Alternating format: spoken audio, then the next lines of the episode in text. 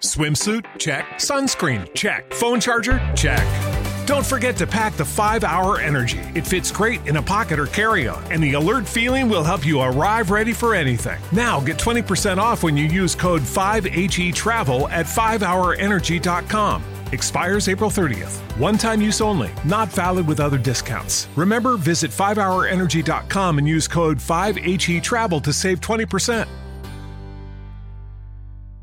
La madera lo que hace, o las plantas lo que hacen es fijar CO2, el principal gas contaminante de la atmósfera, para elaborar madera y expulsar oxígeno. ¿Qué está pasando al final? Cuando compras una casa de madera o un mueble, lo que haces es almacenar ese CO2, entre comillas, ¿no? después de que se haya liberado el oxígeno, almacenas CO2 o contaminación en casa. Hasta que ese mueble no se descomponga, no va a volver a la atmósfera. ¿no? Entonces es una forma de fijar CO2 en nuestras casas.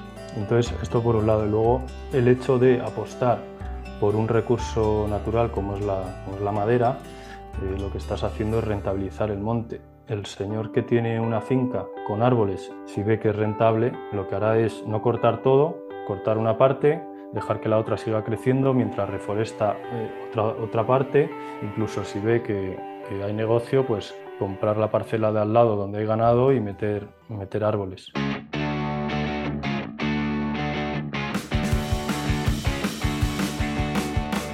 Desde Madrid, esto es Outliers, conversaciones con emprendedores y ejecutivos de España y América Latina.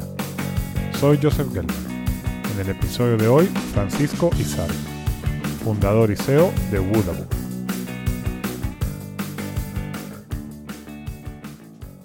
A Francisco Izar no le tomó ni siete meses darse cuenta que trabajar en una gran multinacional no era lo suyo. Él quería emprender y hacer algo con propósito. Y poco a poco, quizás como un artesano, se va metiendo en la construcción de muebles de madera.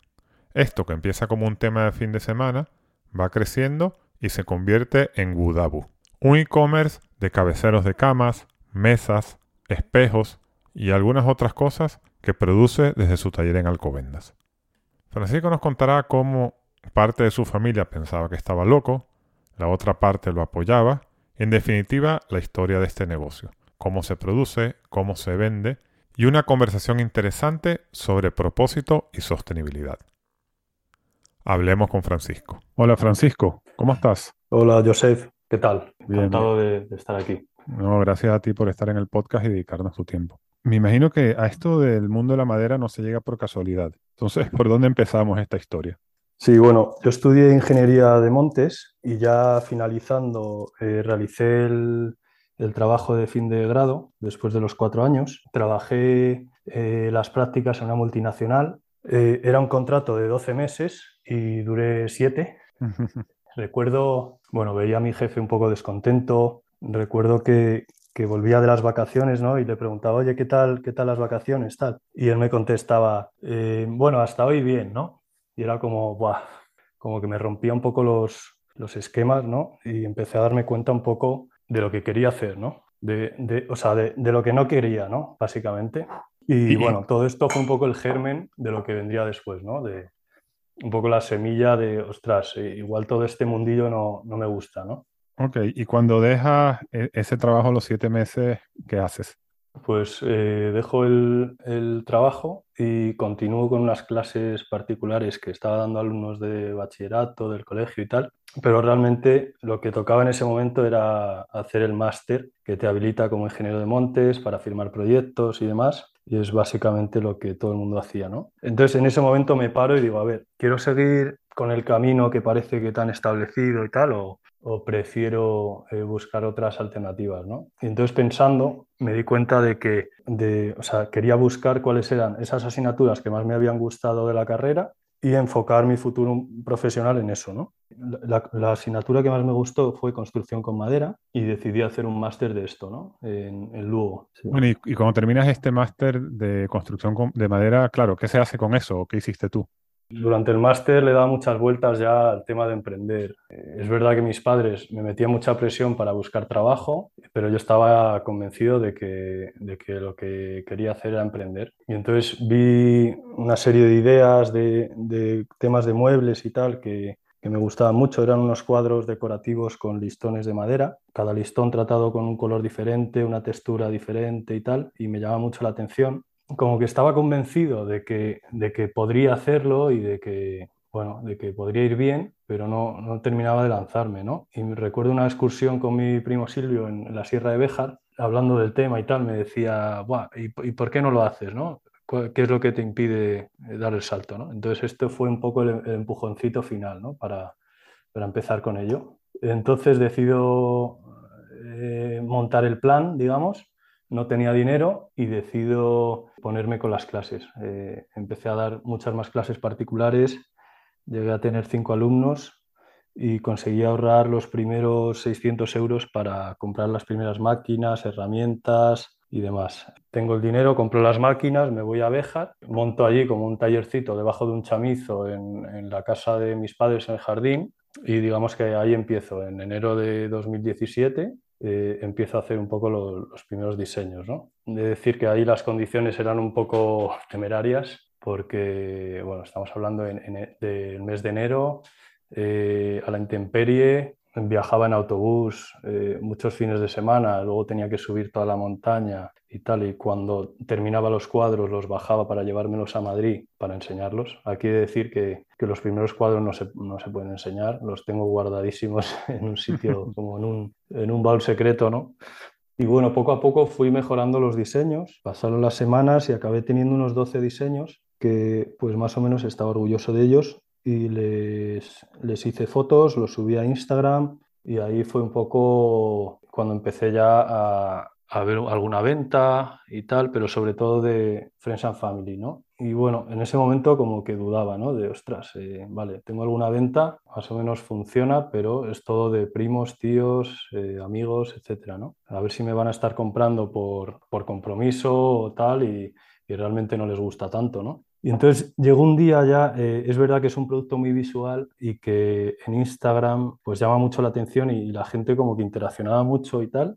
Y, conseguí una primera venta de desconocidos, ¿no? De una chica que, que, me escribe, oye, yo me encanta este cuadro, pero yo quiero que me lo hagas cabecero, ¿no? Quiero que lo hagas tres veces más grande. Entonces, bueno, yo en esa época vendía los cuadros a unos 200 euros o así. Esto era un pedido de más de 400 y entonces pues eh, lo primero que, que me pasó es que me puse como muy nervioso en plan, esto, esto se me va un poco de las manos, pero, pero qué guay, ¿no? Y ahí empezó un poco ya el, el cambio de chip. Recuerdo que le, subí el, el cuadro a, a, su casa, le vi la cara al desembalarlo, eh, esa sensación de, Buah, eh, lo que estoy haciendo sirve para algo, ¿no? Eso fue brutal y ahí fue un poquito, como decía, el, cambio de, de, chip, de decir, bueno, igual tengo que estar vendiendo eh, mi producto como algo más eh, artístico, más funcional y no solamente artístico, ¿no? Entonces, aprendo Photoshop lo justo para meter la, el, cabecero en camas y empecé con un euro al día en Facebook Ads a hacer publicidad, ¿no? Y ahí empecé a hacer mis primeras ventas a desconocidos y tal. La verdad que súper guay, yo estaba ahí,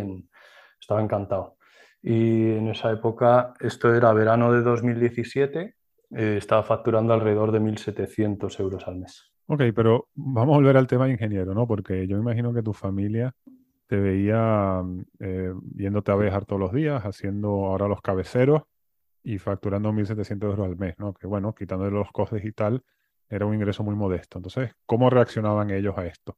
Sí, lo primero que mi familia no entendía nada, ¿no? Era como eh, mi hijo ingeniero, eh, después de tantos años pensábamos que iba a ir por el camino bueno, ¿no? por el camino establecido y, y, les chocó muchísimo ¿no? de este niño que está haciendo con las maderas, ¿no? No, no entendían nada. Y no pararon de insistir de, oye, búscate un trabajo serio. Esto, esto tuvo como su momento cumbre, ¿no? cuando mis hermanos me, me hacen como una intervención familiar una noche, ¿no? Me dicen, oye, Kiko, esta noche vamos todos a cenar y tal, que queremos hablar contigo, ¿no? Yo en ese momento, como, te decía, estaba encantado y todo iba como mucho mejor que antes, ¿no? Y me hicieron la intervención diciendo que no, que que qué hacía, que ya estaba bien, que por favor buscara un trabajo normal y tal, que, que eso no tenía mucha pinta de, de funcionar, ¿no? Entonces, bueno, eh, fue, fue duro, pero luego, luego entendí que era su, su forma de, de preocuparse por mí, de, de, estar seguros de que lo que yo quería hacer era realmente eso, ¿no?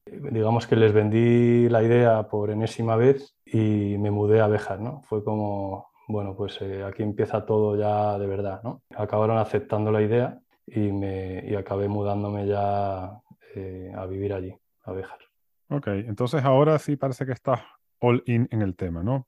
Entonces, pero ¿cómo fue pasar de un tema de fines de semana, eh, que bueno, es como más bonito, es como una ilusión, a que esto ya sea un negocio o un trabajo real? Sí, bueno, esta etapa mm, fue, fue muy bonita, yo estaba súper súper emocionado con esto. Trabajaba de 9 a 9 en taller, paraba solo para comer con mi abuela. Me acuerdo que, que yo le subía súper emocionado los diseños a su casa eh, y ella, lejos de decirme, uy, qué bonito esto, tal, eh, era la que más los juzgaba, ¿no? Esto cámbialo, lija por aquí, pinta un poco más por aquí y me, daba, me iba dando sus, sus mejores consejos, ¿no? La verdad que fue muy buen apoyo, ¿no? Y después, pues, eh, llegó el invierno, yo estaba trabajando, como os decía, en este, en este chamizo, ya empezaba a hacer bastante frío, ya tenía algo de dinero y recuerdo mi, mi abuela me, me dijo, oye, igual te tienes que alquilar algo, ¿no? Y me ayudó mucho con, con, el alquiler de una nave en la que apartaron los muebles para que yo tuviera un espacio y tal. Y bueno, y ahí, y ahí seguí, ¿no? Me acuerdo también que ya empecé a vender más mm,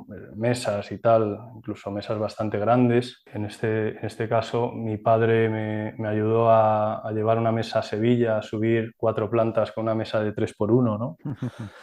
Eh, y bueno, así fue un poco, eh, fue evolucionando, fui teniendo ventas, me hice amigo de unos carpinteros de al lado que me echaban una mano con máquinas más grandes, digamos que fue evolucionando y en agosto de 2018 ya tenía muchos pedidos, ¿no? Y, y ya me veía que yo, yo solo no daba abasto.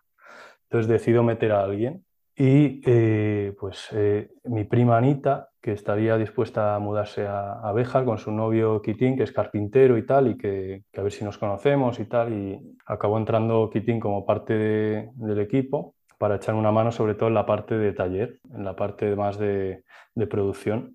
Y entonces yo me centro más en la, en la marca, las ventas y, y escalar un poco más el negocio. Tú me has contado que en esta etapa, en 18 meses más o menos, pasaste esos 1.700 euros a aproximadamente 15.000 euros al mes de venta, ¿no? Entonces, esto, 15.000 euros al mes de venta, ya, ya es un negocio que requiere ser, cierta disciplina. Entonces, marketing y ventas, ¿cómo lo empezaste a hacer para escalar hasta estos 15.000 y de ahí en adelante? Bueno, esto, estos 15.000 eh, llegaron justo antes de, de mudarnos a Madrid yo tenía como una obsesión por crear y, y, publicar contenido. Necesitaba crear nuevos diseños y subirlos para, para la validación de, de, la gente y ver si esto se vendía o no. ¿no? Eh, o sea, semanalmente introducíamos nuevos diseños para ver cuáles eran los válidos y los que iban a funcionar. ¿no? Y entonces ya nos poníamos con ello en cuanto a métodos de producción más rápidos, en cuanto a creatividades para anuncios y todo. Si tienes un producto de mucha calidad pero no eres capaz de enseñar esa calidad a través de una pantalla, entonces no, no, te sirve de nada, no lo vas a vender. Entonces lo que hicimos fue cuidar mucho la fotografía. Al principio las fotos las hacía yo y en cuanto pudimos, pues cada vez que sacamos diseño nuevo era fotógrafo, 250 euros lo que costara, pero iba a ser una inversión ya para siempre. Este tipo de cosas yo creo que han sido un poco la que las que han hecho, o sea, no solo el buen producto, sino cómo lo enseñas, ¿no? que, que esté equiparado. Bueno, otra ayuda que tuvimos también que, que, nos vino muy bien en aquella época, eh, las redes sociales estaban bastante en auge y las influencers. Nos escribían ellas muchas veces de, oye, me encanta el producto, quiero colaborar, ¿no? Y esto nos vino genial también. ¿Y cómo se hace una campaña de influencer para un producto de este tipo? Porque claro, uno piensa influencer y piensa en las Kardashian, ¿no? Sí, a ver, no eran influencers súper, súper top, pero tenían más de 100.000 seguidores en Instagram y tal, y, nos escribían, oye, eh, un cabecero tuyo, ¿no? cambio de, era simplemente a cambio del producto, no, no tenía que pagar nada. Entonces eh, acordabas un poco lo que ella iba a hacer, lo que ella iba a publicitar, pues si es una foto o un vídeo, bueno, antes era sobre todo fotos, ¿no? Subían la foto y era, era automático, ¿no? Si la influencer era buena, muchísimos seguidores de golpe, alguna venta. Es verdad que es un producto caro y que requiere un tiempo de, de asimilación ¿no? de, del precio, de, de, entender bien el producto y la marca, pero sí, sí, venía súper bien. ¿Y esto era eh, Instagram, Facebook y, pedidos por mail o por y mensaje directo o también ya tenías un e-commerce? Las ventas podían venir a través de la página web que estaba alojada en Etsy, que es un marketplace de artesanía, pero muchas de ellas también venían pues simplemente por mensaje directo de Instagram. Son clientes que quieren algo que han visto en la web, pero lo quieren personalizar o quieren cambiar alguna medida, algún, algún color. Muy bien. Oye, ¿políticas de pricing y promociones también hacías?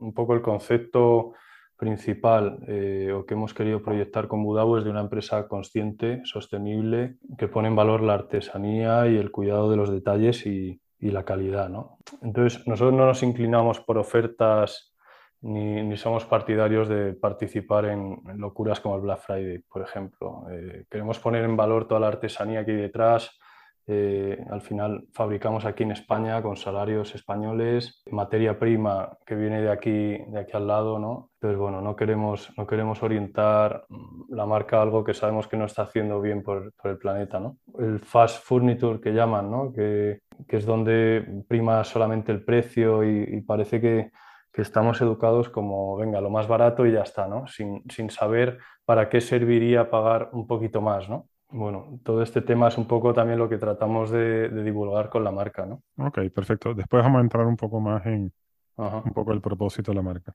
Pero siguiendo con la historia, con todo esto ya establecido, ¿cómo creces? ¿Cuál es el siguiente paso?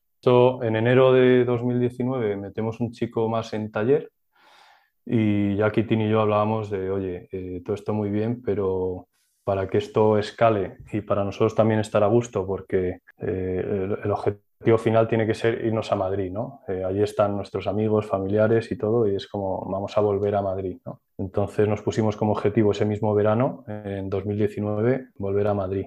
Poco a poco fuimos vendiendo más, eh, acabamos en estos 15.000 euros y pudimos ahorrar lo suficiente para poder mudarnos, ¿vale? Eh, invertir en, bueno, en una nave que finalmente encontramos después de muchas visitas a, polígonos y tal de, los alrededores y finalmente nos mudamos a una nave en Alcobendas el mes de agosto de, 2019. En, aquella etapa lo que hicimos en facturación fue de 4.000 a pasamos de 4.000 a 15.000 euros en, un año. Muy bien. Oye, pero haciendo cuentas, 2019, eh, agosto, pues al poco tiempo de mudarte a Madrid, o a los siete meses, llega la pandemia. Entonces, ¿a ti esto cómo te impacta? Hombre, pues eh, regular. Bueno, el taller ya iba bien, ¿no? Ya eh, metimos gente, tanto en taller como en oficina, estamos bastante estables y de repente pandemia, ¿no? No, no podíamos producir, estuvimos 15 días parados y fue un poco emocionalmente duro, ¿no? Además mi mujer estaba embarazada y recuerdo que fue, fue, un golpe bastante duro, pero me encontré en casa sin, sin distracciones y, y, pensando, ostras, acabo de hacer un máster de marketing digital y todavía no he aplicado casi nada de lo que, de lo que han enseñado, ¿no? Y entonces como que me puse las pilas con el marketing y, y me centré muchísimo en ello para, para, empezar como a escalar un poquito más la facturación. Y resulta que, no sé si por, por la pandemia, que la gente estaba en casa, que, que, ahorraba y se daba cuenta de que igual los muebles de, escritorio de su casita no, no eran tan chulos como les gustaría, o, por esto del marketing, eh, acabamos subiendo de facturación, ¿no? En, aquella época estábamos en unos 30.000 o así. todo esto, digamos que me hace ganar más confianza, meto dos personas más, eh, alquilamos una nave nueva justo al lado y bueno, también me acuerdo que justo llegó Filomena después, se cayó un tejado de la nave, la tuvimos parada un tiempo, pero bueno, eh, en general contentos, ¿no? Y seguíamos creciendo en aquella época. Bueno, no todo pueden ser buenas noticias. Pero mira, ya 30.000 euros al mes ya va, va cogiendo escala, ¿no? Entonces, cuéntame a día de hoy cuáles son las métricas de tu negocio. Pues eh, mi negocio es, al final, es, un e-commerce que tiene diseño y fabricación propia y es sobre todo B2C, a cliente final. Vendemos alrededor de unos 90 muebles al mes a parte de, Europa, sobre todo en España y parte de Europa. Hacemos eh, es alrededor de unos 55.000 euros mensuales ahora mismo con un ticket medio de alrededor de 650 euros. Los muebles que, fabricamos, sobre todo lo que más fabricamos son mesas, cabeceros, espejos, puertas y percheros. Y todo esto es pues gracias a un equipo de, taller de cuatro personas, eh, tres en oficina, En oficina, eh, sobre todo las funciones son atención al cliente, gestión de pedidos, otra persona para administración y proveedores, y luego estoy yo de CEO y diseñador. Luego tenemos un equipo de personal externo que nos ayuda con el marketing, SEO, fotografía, eh, vídeo y desarrollo web. Vale, entendido. Bueno, mira, tienes un, negocio de 55 mil euros al mes con poca gente, ¿no? O sea, tienes, si sacásemos la facturación por empleado es bastante alta, ¿no? Y eso me lleva a que mm, esto empezó como, si quieres, un one-man shop en, en Bejar. Pero tú has reflexionado en cuáles han sido las claves de tu éxito, o sea, por qué a la gente le gusta tu producto y por qué ha tenido aceptación. Mm, sí, o sea, yo creo, por ejemplo, que el hecho de tener un producto de calidad llamativo y sostenible ayuda mucho. El hecho de que sea de madera, que por lo tanto es buena para el planeta, a, todo el mundo le gusta la madera, ¿no? Eh, visualmente y todo, pues es, preciosa. Todo esto ayuda un montón. Luego, el hecho de, crear un buen ambiente de trabajo eh, en el que la gente se sienta escuchada, comprendida, que puedan exponer sus problemas sin, ningún tipo de apuro y, el hecho de tener también un porqué de, oye, Budabu, ¿para qué existe? ¿no? Es decir, eh, el hecho de que exista Budabu es, es mejor para, todo, para el planeta, para las personas, o, podría no existir, ¿no? Entonces, eh, un poco buscar eh, ese, porqué o ese para qué de, qué, estamos haciendo, ¿no? Luego, el hecho de ser productivos, poder ser con poca gente, poder producir mucho, es, lo veo bastante clavo y, clave y es a base de una mejora continua, ¿no? Nosotros producimos por semanas, nos marcamos que cada semana tenemos que fabricar mil puntos. Lo que hacemos es eh, asociar cada mueble a unos puntos en función del el tiempo que se tarda en fabricar ese mueble. Entonces, por ejemplo, si el objetivo semanal son mil puntos y cada mueble vale 50 puntos, pues tendríamos que fabricar 20. Lo que hacemos es no fabricar 20, fabricar 18 y utilizar el tiempo de esos dos que han dejado de fabricarse para meter mejoras dentro de esa semana que mejoren la productividad a futuro. Es decir, eh, crear como mini activos en, la producción, pues como puede ser eh, un sistema de engatado más elaborado, más cómodo para, para que la espalda no sufra, crear dinámicas de, trabajo que generen que a futuro, cada semana, el resto de las semanas de Budabu sea más efectiva, más productiva. ¿no? y esto al final genera un efecto de bola de nieve que, bueno, que mejora un montón toda esta productividad y no solo productividad, sino eh, la calidad del trabajo de los, de los trabajadores, ¿no? Ok, tú has hablado aquí del producto, has hablado del proceso y hablaste también al principio de esta respuesta del propósito y el tema de la madera. Entonces aquí te voy a lanzar una pregunta así una persona capciosa podría decir, bueno, pero estás produciendo en madera y esa madera viene de árboles que se talan y, puede decir, bueno, ¿y por qué dices tú que esto es bueno para el planeta? Sí, es, bueno siempre y cuando provenga de fuentes gestionadas de manera sostenible. ¿vale? En Europa, la madera que utilizamos por ley tiene que llevar unas certificaciones FSC o PFC que te aseguran que la madera que estás comprando proviene de fuentes gestionadas de manera sostenible. Es decir, que cuidan que los montes, pues eh, que no simplemente se talen y ya está, que haya reforestaciones, que se cuide que el ecosistema va a continuar su ciclo natural, que se conservan las especies, etc. Y un tema que, me gusta mucho es que la madera lo que hace, o las plantas lo que hacen es eh, fijar CO2, el principal gas contaminante de la atmósfera, para elaborar madera y expulsar oxígeno. ¿Qué está pasando al final cuando compras una casa de madera un mueble? Lo que haces es almacenar ese CO2, entre comillas, ¿no? después de que se haya liberado el oxígeno, almacenas CO2 o contaminación en casa. Hasta que ese mueble no se descomponga, no va a volver a la atmósfera. ¿no? Entonces es una forma de fijar CO2 en nuestras casas, ¿vale? hacer, hacer que estos árboles, porque si no, de otra forma, estos árboles hubieran acabado pues, muriendo y siendo descompuestos por microorganismos eh, haciendo que este, este, CO2, este carbono vuelva otra vez a, la atmósfera. ¿no? Entonces, esto por un lado. Y luego, el hecho de apostar por un recurso natural como es la, como es la madera, eh, lo que estás haciendo es rentabilizar el monte. El señor que tiene una finca con árboles, si ve que es rentable, lo que hará es no cortar todo, cortar una parte, dejar que la otra siga creciendo mientras reforesta eh, otra, otra parte, incluso si ve que, que hay negocio, pues comprar la parcela de al lado donde hay ganado y meter, meter árboles, ¿no?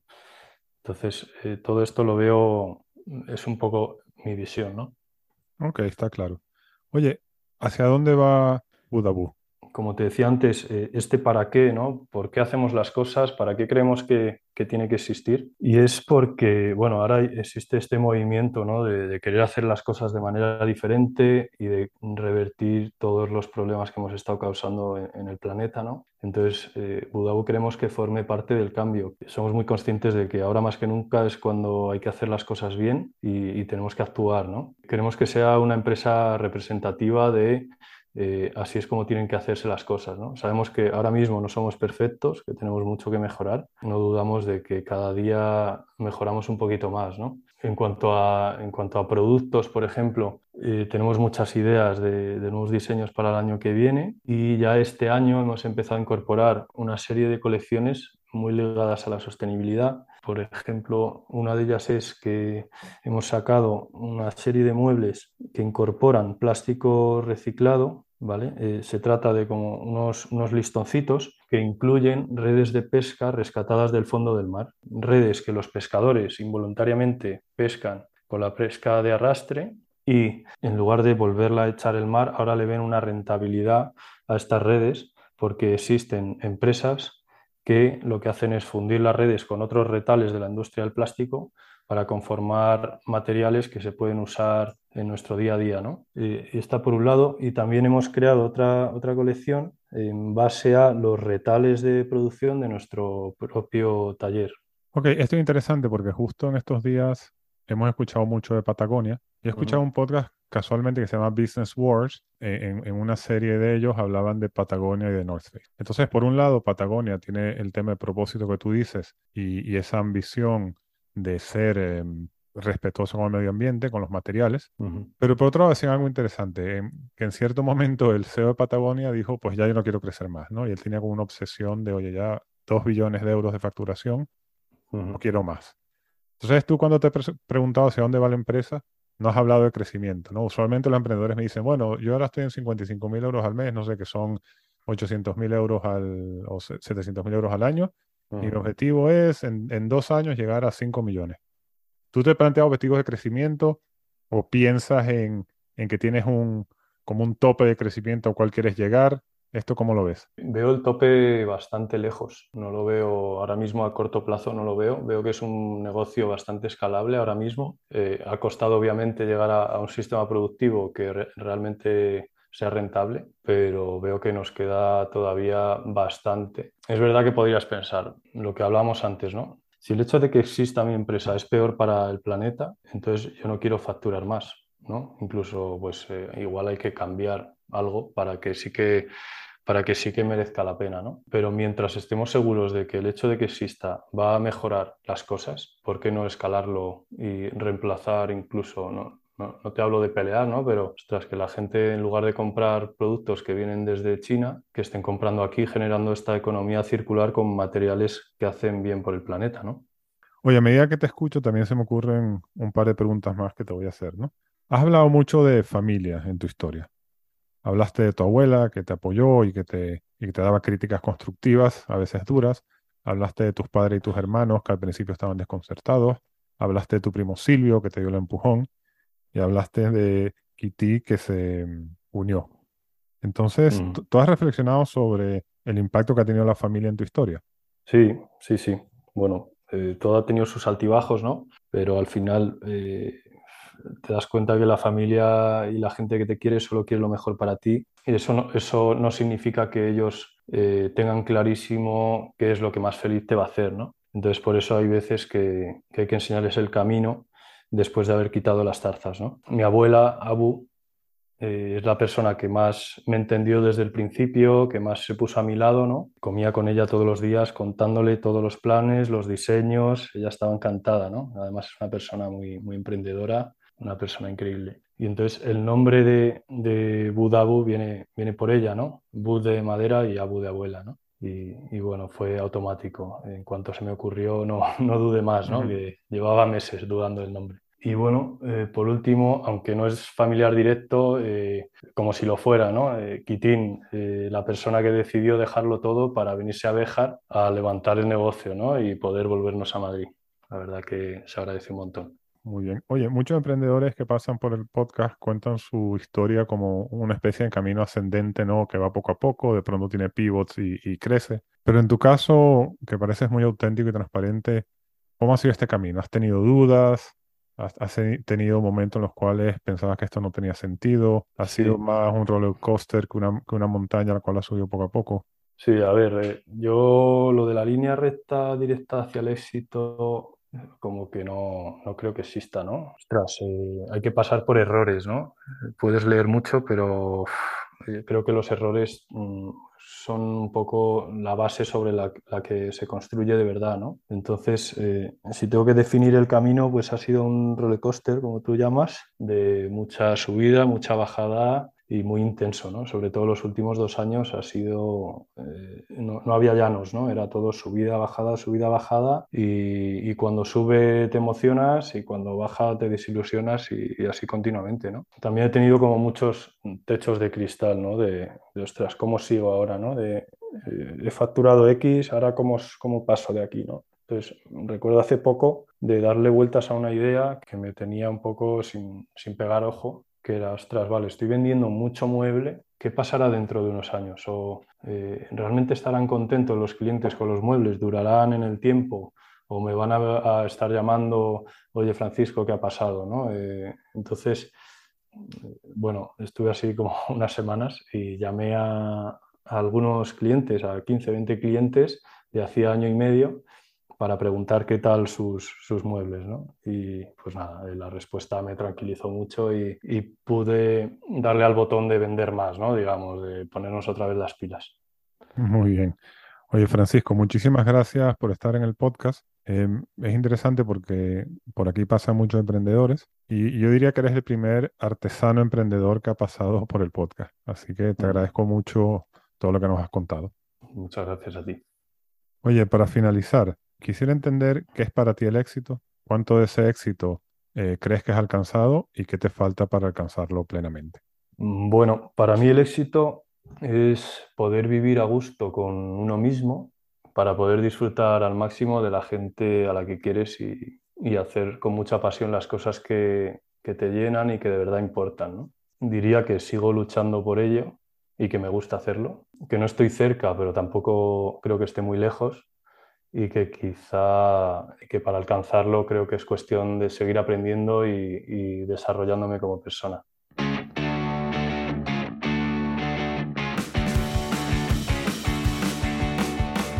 Esto fue Outliers. El episodio de hoy fue grabado el 23 de septiembre de 2022. Si te gustó, por favor suscríbete y déjame una valoración en Spotify, iVoox o en cualquiera de las plataformas de podcast. Soy Joseph Lin para contactarme puedes hacerlo a través del perfil de LinkedIn Outliers Podcast. Gracias por escuchar.